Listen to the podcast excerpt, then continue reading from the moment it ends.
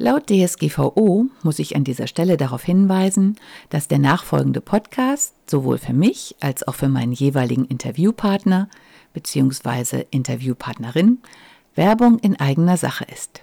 Und nun viel Spaß beim Zuhören.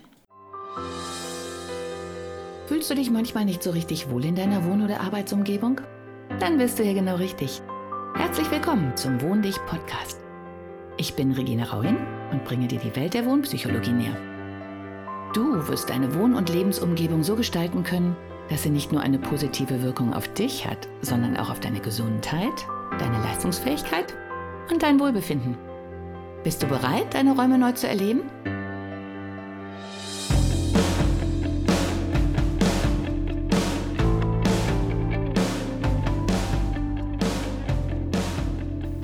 Und herzlich willkommen zu meinem Podcast.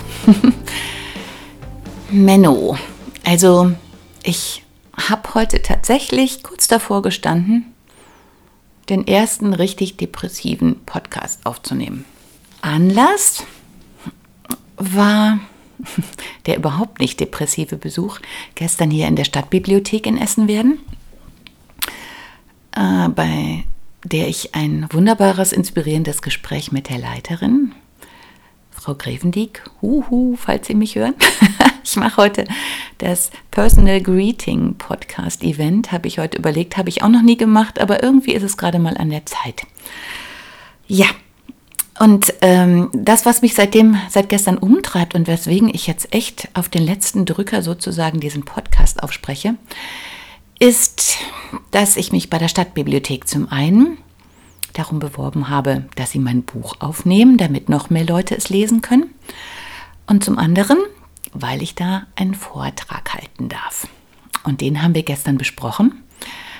Ich hoffe, das Datum bleibt, weil das Datum, was wir besprochen haben, ist total genial.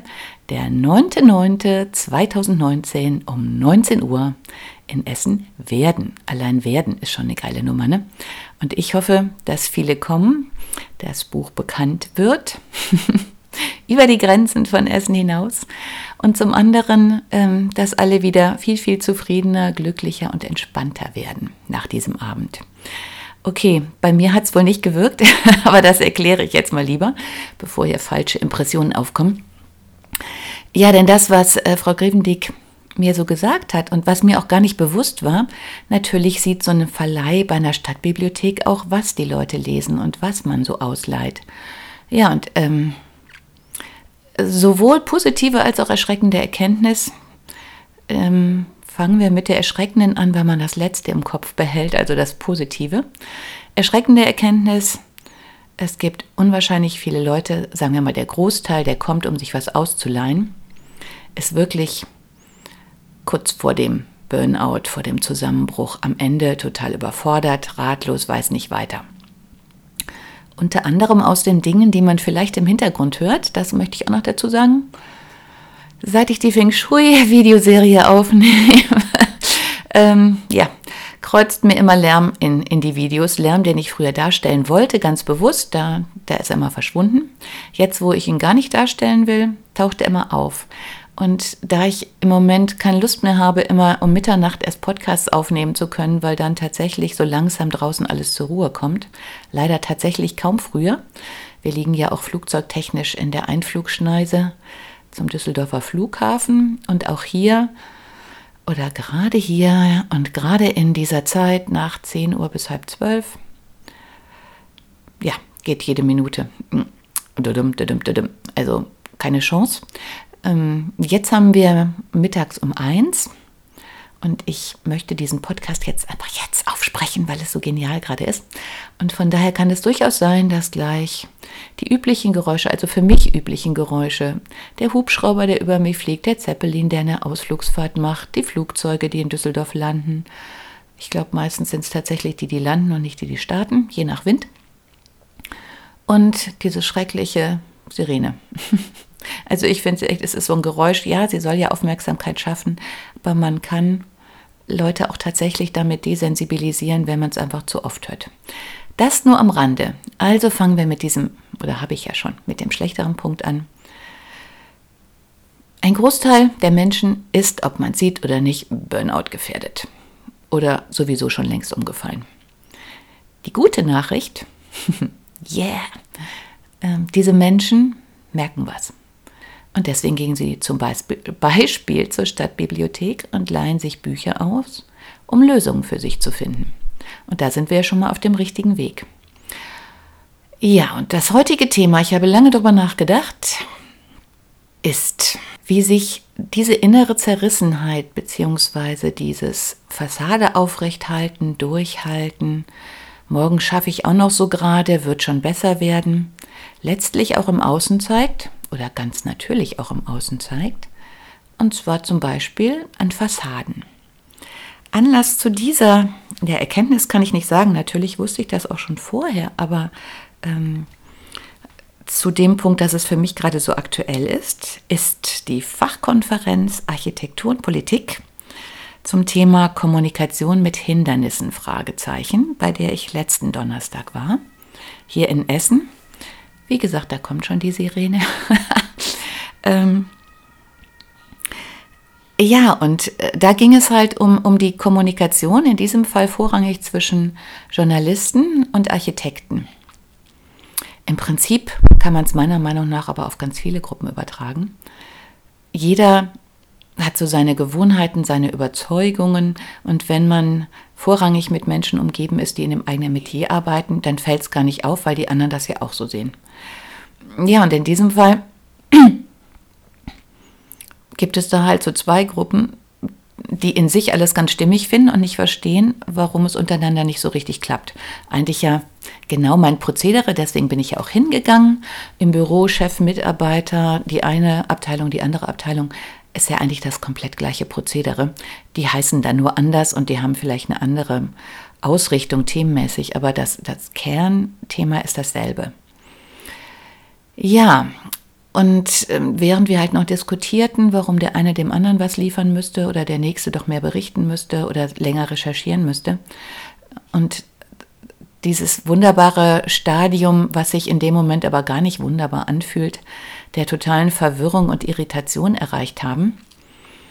Ja, da kam von äh, Matthias Pfeiffer, seines Zeichens einer der Geschäftsführer von RKW, für mich so das Architekturbüro in Düsseldorf.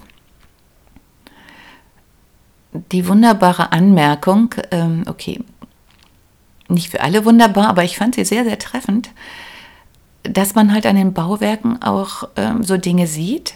Er hat es nicht in diesem Zusammenhang gesagt, er hat nur einfach gesagt, wie konnte man das da hinbauen in Düsseldorf? Diese schreckliche Fassade und dann so wie so ein Trümmergrundstück. Äh, ich hoffe, ich gebe nichts Falsches wieder, Herr Pfeiffer. Und dann wachsen da sogar wie auf so einem, ähm, wie auf so einer Müllhalde Trümmergrundstück so ein paar Bäumchen daraus. Viele, die in Düsseldorf wohnen oder Düsseldorf gut kennen, werden schon ahnen, um welches Gebäude es geht. Ich glaube, ich erwähne es gar nicht. ähm, mir ist aber danach erst so bewusst geworden, äh, wie recht er eigentlich hat und wie sehr das das Bild spiegelt, das unsere Gesellschaft gerade in sich hat. Nämlich es ist tatsächlich so, wenn man in Düsseldorf vom Norden reinfährt, über Fischerstraße, glaube ich, ist es, dann liegt dieses Gebäude irgendwann rechts. Ich hatte mir damals insofern mehr davon versprochen, da ich immer dachte, der Hofgarten wird vergrößert und jeder könnte doch nur daran interessiert sein, dieses wunderbare Gebiet um den Teich, was dann von den Straßenbahnhaltestellen befreit worden wäre oder worden ist, ähm, könnte man mit zum Park machen und das alles viel stimmiger und schön einrahmen. Okay, es ist ein bisschen anders gekommen, der, Überf der Überflieger, äh, irgendwie ja schon, der Überflieger ist weg. Das ist aber nach wie vor ein mich zwar schmerzendes, aber anderes Thema, aber auch irgendwie ein Zeichen der Zeit, dass man alte Denkmäler nicht mehr zu schätzen weiß und auch meiner Meinung nach gepusht erstmal so verkümmern lässt, dass jeder auch denkt, so, oh, was soll das olle Ding noch hier? Und ich bin mir ganz sicher, hätte man die Künstler nach vorne gelassen, die sich sehr dafür eingesetzt haben, dass es erhalten bleibt, hätten die es mit Sicherheit geschafft, es so herzurichten und aufzupuschen, dass man es eher als Wahrzeichen denn als störendes, altes, doofes Denkmal empfunden hätte. Und ich ganz persönlich kann nur sagen, ich habe es genossen, Wum, die Wum, da immer, wenn ich ähm, aus Essen kam, einmal hochzufahren, auf die Shadowstraße runter zu gucken, in P&C, jetzt mache ich halt mal richtig Werbung, P&C in die erste oder zweite Etage reinzugucken, zu sehen, wie, ist, wie voll ist die Stadt und dann wieder schwungvoll runterzufahren. Ja, die jetzt Situation ist jetzt, ich komme an, habe noch dieses schwungvolle Hochfahren im Kopf und muss aber schwungvoll runterfahren in dunkle Tiefen, die immer tiefer und tiefer und tiefer werden.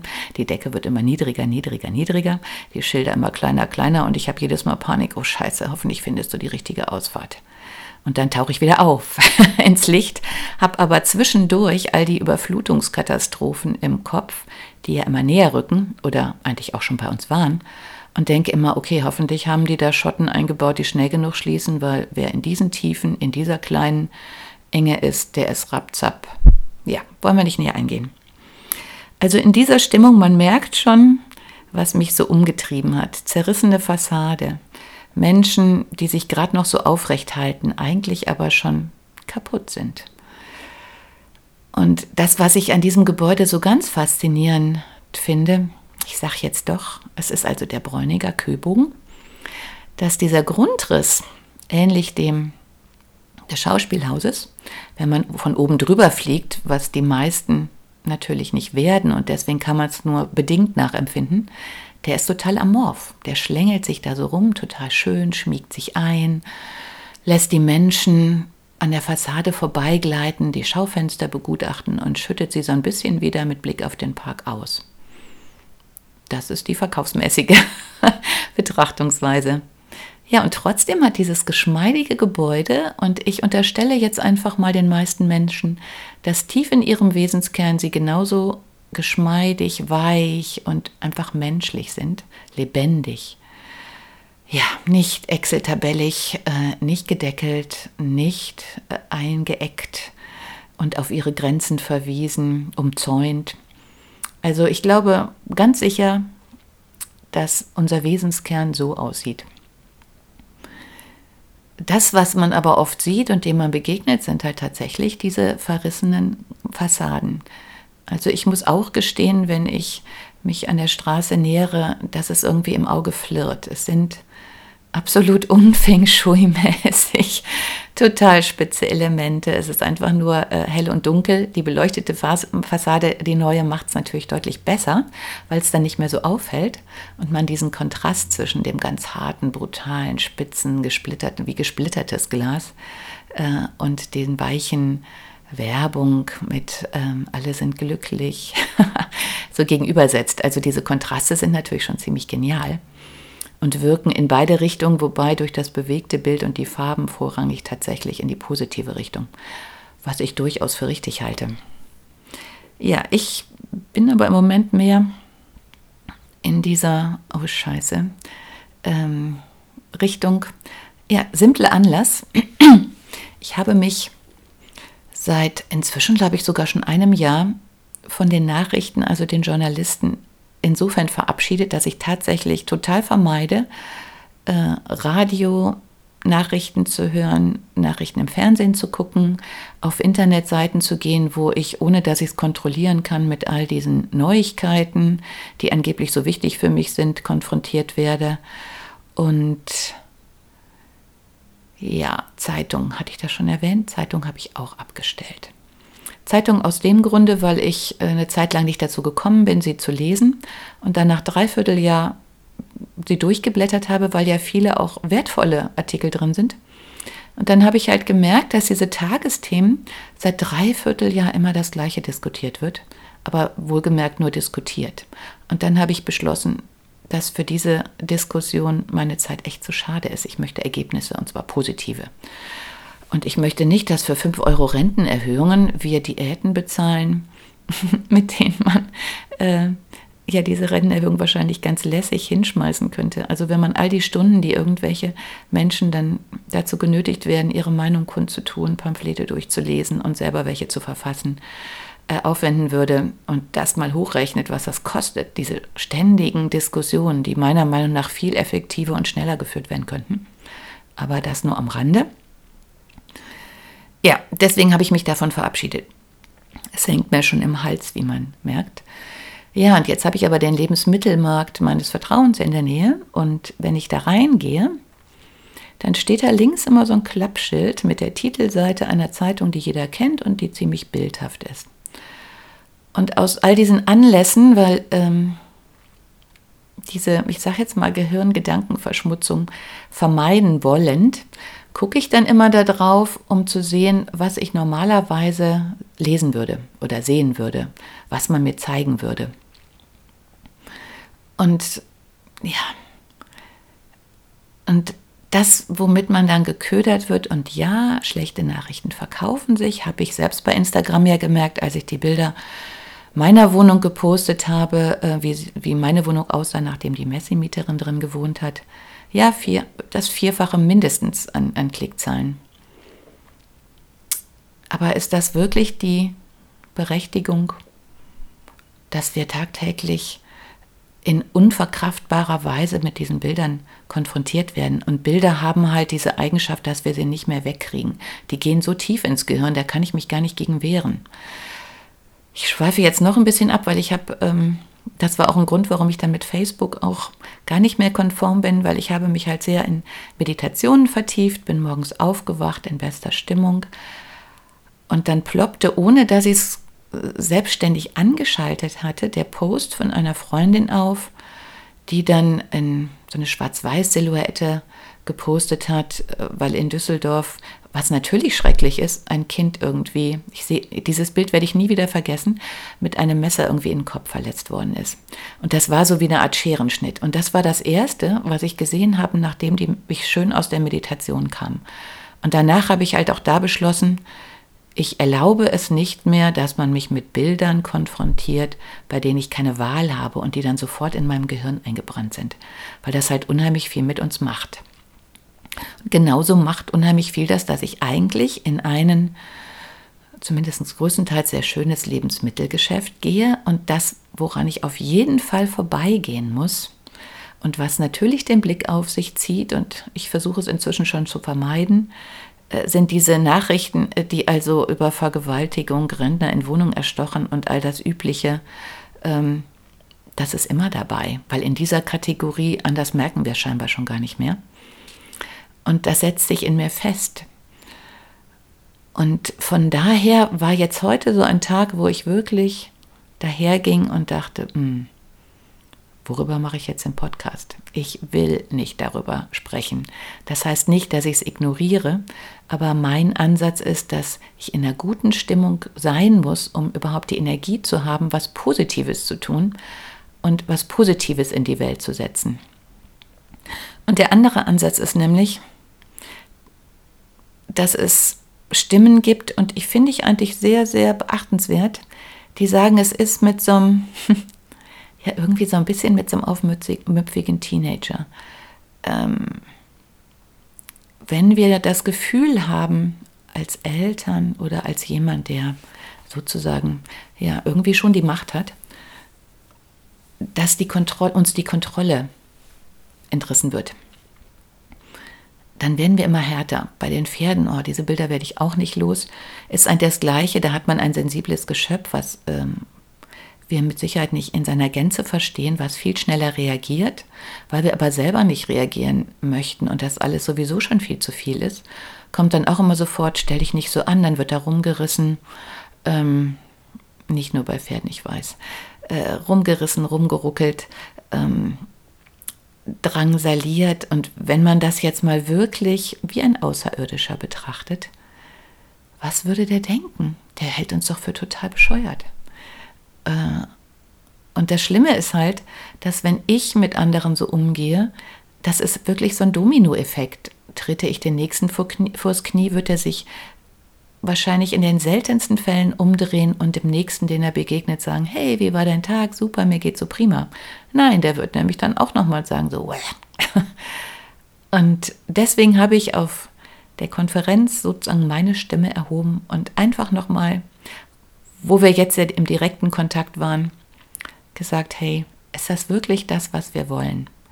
Ja, ich bin sehr dafür, dass die Missstände aufgedeckt werden, aber noch viel mehr bin ich dafür, dass sie auch sukzessive durch positive Dinge ersetzt werden und wir immer weniger Missstände haben.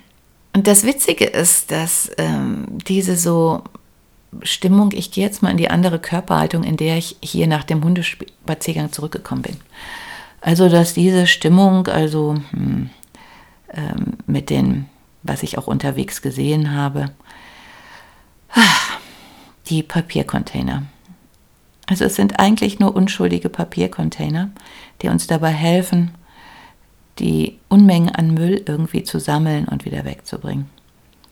Und dann habe ich halt heute gesehen, dass sie nicht nur beschmiert und beschmutzt werden, sondern dass jemand eine wahnsinnige Kraft aufgewendet hat, um da ein Loch reinzuhauen. Ich weiß gar nicht, wie man das geschafft hat.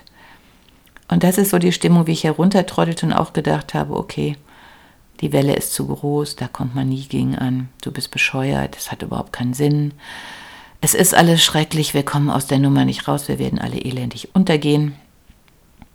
Und dann kam ich nach Hause und das habe ich auf der Konferenz auch erzählt, dass ich inzwischen so weit bin, dass zum Beispiel äh, ich spende für Amnesty International, ja auch so ein bisschen aus schlechtem Gewissen.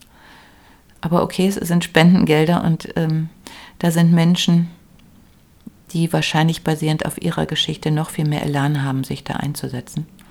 Und ich hatte bei der Konferenz noch gesagt, dass ich diese Zeitschrift zwar kriege, aber ich es in den seltensten Fällen schaffe, mich zu überwinden, mir anzugucken, was da passiert. Weil ich dann so deprimiert und so am Boden zerstört bin, dass ich gar nicht mehr handlungsfähig bin und überhaupt keinen Elan mehr habe. Ja, und in der Stimmung war ich dann und heute ist Amnesty International gekommen und ich habe auf das Titelbild geguckt und dann habe ich gesagt, okay, ich traue mich. Dann habe ich die Seiten aufgeschlagen, boah, ich kriege noch das Kribbeln. Und es waren halt so schreckliche Dinge und es sind ja keine erfundenen Dinge. Es sind Dinge, die passieren. Und da sieht man halt auch den Effekt, dass es ganz viele Menschen gibt, die merken, dass das, was da passiert, nicht in Ordnung ist und die rebellieren. Und je mehr die rebellieren, desto mehr kommt natürlich der Gegendruck, um das im Zaum zu halten. Und tatsächlich das hatte ich gerade schon mal angefangen zu erwähnen, ist dieses, dass von oben mehr gedeckelt wird. Eigentlich ein gutes Zeichen, weil das zeigt, dass da auf einmal so ein Gefühl aufkommt, scheiße.